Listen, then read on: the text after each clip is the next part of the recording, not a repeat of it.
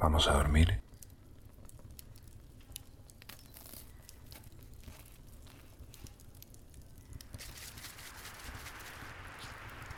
Shadi se escondió debajo de la mesa de la cocina y esperó a que Raquín, su abuelo, y Naim, su padre, preparasen el morral y los cestos con las redes y anzuelos.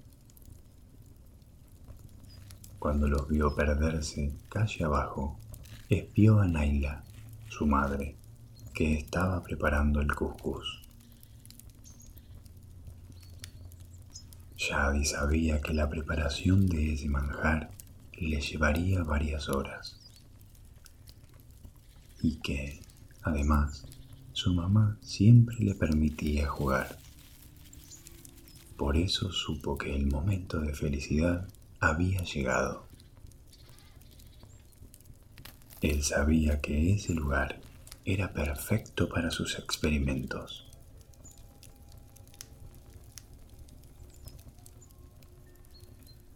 Hacía pocos días había cumplido seis años y muchos de sus compañeros de colegio no entendían cómo podía disfrutar tanto con esos experimentos. ¿Y con qué experimentaba Shadi? Pues él jugaba con los sonidos que iban saliendo de su garganta. Sí, jugaba con su voz. Había ido descubriendo muchas variantes para que su voz sonara diferente cada vez que lo deseaba. Abría grande la boca, emitía un sonido y se escuchaba de una manera grave.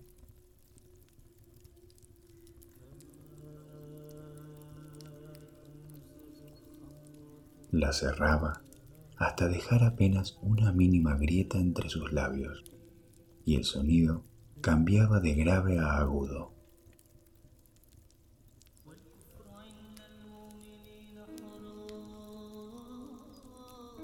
Cantaba mirando hacia abajo, y las resonancias parecían desparramarse por el suelo de piedra.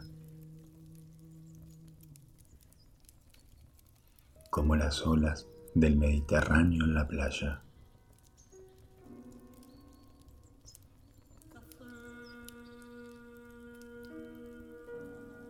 Cantaba hacia arriba, tapaba a medias su boca con la mano. Y la música volaba más allá de las tablas de madera de la mesa. y salían planeando por la ventana hacia el cielo.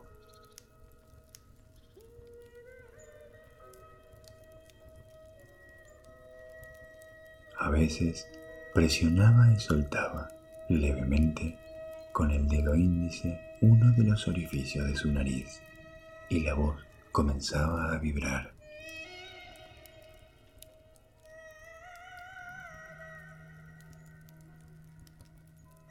Algo parecido ocurría cuando Yadi, al cantar, daba pequeños golpecitos en su pecho.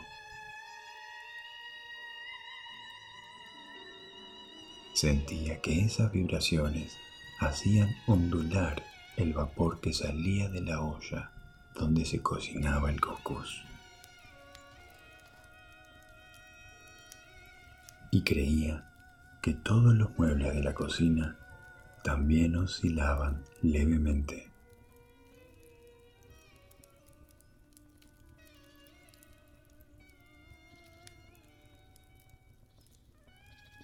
Su mamá, cada tanto, dejaba de remover el guiso. Se daba cuenta, lo buscaba y, sonriente, se agachaba debajo de la mesa y le acariciaba la cabeza.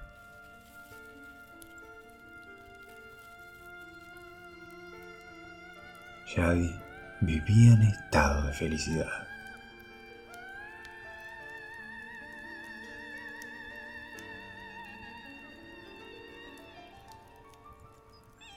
Shadi era el descendiente menor de una familia de muecines, los encargados de llamar a la oración en la mezquita.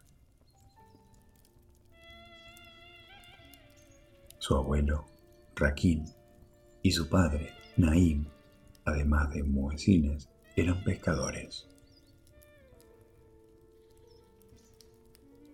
Pero a pesar de que el abuelo y su padre eran muecines, no dejaban aún que el niño cantara.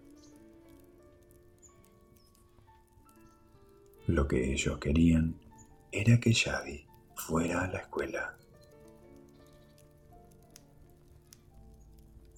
Shadi ponía mil y una excusa para no ir y poder quedarse en su casa y jugar con su voz y descubrir posibilidades. Así y todo, iba a la escuela casi todos los días. Casi.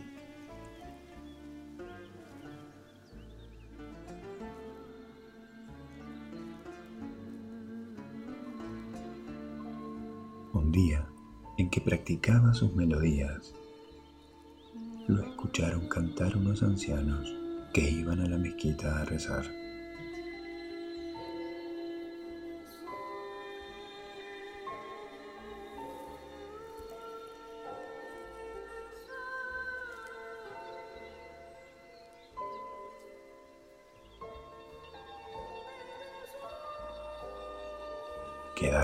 Sorprendidos que se detuvieron bajo la ventana de la cocina para escucharlo.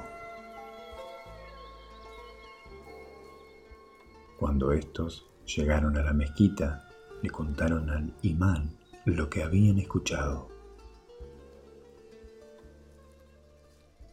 Pronto supieron que se trataba del nieto de Raquín.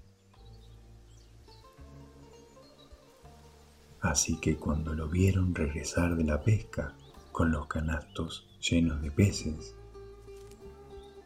le alabaron las virtudes musicales de su nieto Yadi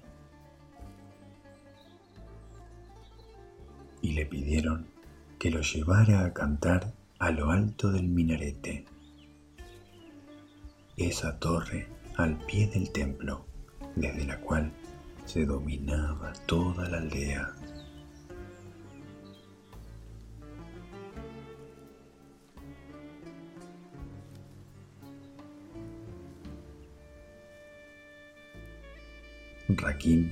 Se mostró reacio a aceptar la invitación. Su nieto tenía que ir a la escuela, pero Naim, quizá porque tenía apuro en llevar los peces al mercado, o porque se trataba de su hijo más pequeño, olvidó un poco la escuela y convenció al anciano para que llevara a su hijo a cantar desde el minarete.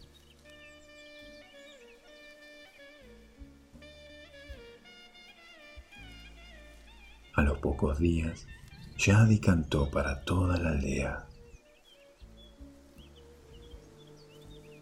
El llamado al rezo de esa tarde, su primera tarde como muezín, nunca más pudo olvidarla.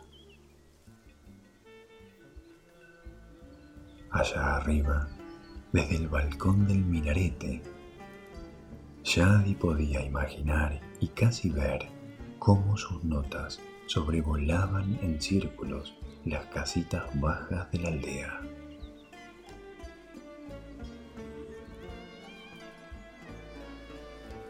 Algo más lejos estaba el Mediterráneo. Y los pescadores en sus barcas también lo escuchaban. En ese momento, comenzaban su regreso a la playa para llegar a tiempo a la mezquita y conseguir una buena ubicación de las alfombras para el rezo. Las sayadas siempre estaban mirando hacia la Meca. Allí se arrodillaban para invocar a Alá.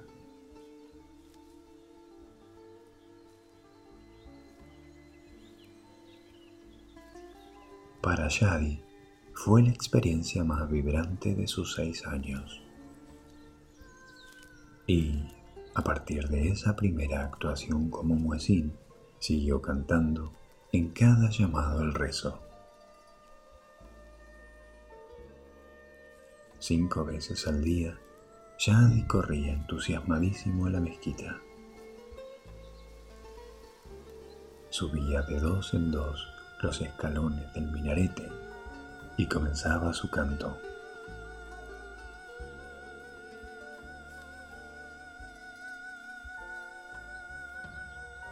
Muchas aves reconocían los horarios de los llamados y se posaban sobre lo alto de la torre.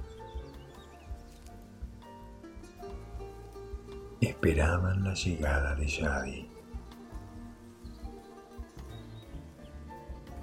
Cuando éste empezaba a cantar, todos los pájaros iniciaban vuelos en círculos alrededor del minarete.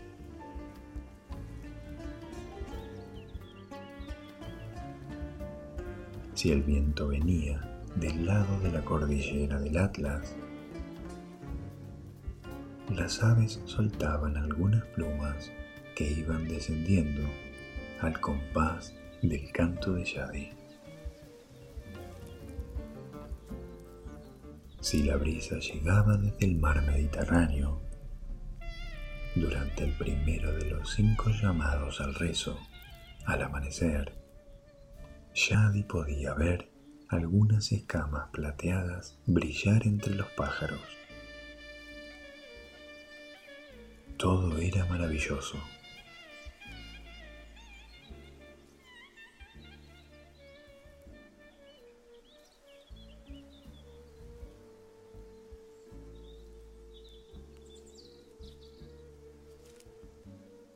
Fueron pasando los días, los meses y los años, y Shadi fue haciéndose más y más conocido.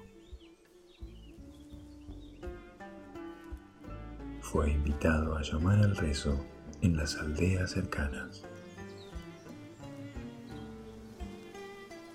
hasta que su fama llegó a Túnez, la capital. Ahí él aprovechó para perfeccionar aún más sus habilidades vocales con los otros muecines famosos.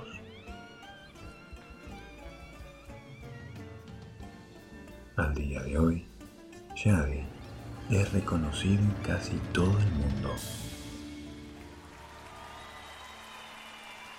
y canta en los minaretes más famosos, más altos y más bellos del planeta.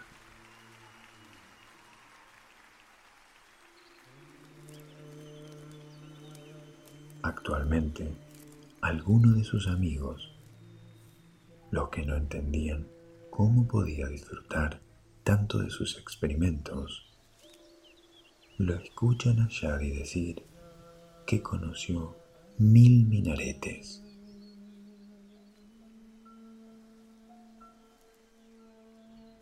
que ha cantado mirando el sol del amanecer y lunas magnéticas al anochecer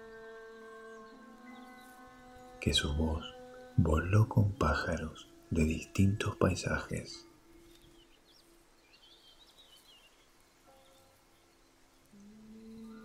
Pero que nunca, nunca encontró otro templo como el de la mesa de la cocina de su casa. Ni otros aromas más exquisitos que los que salían de la olla con el cuscús que preparaba su madre, Naila, la de los ojos grandes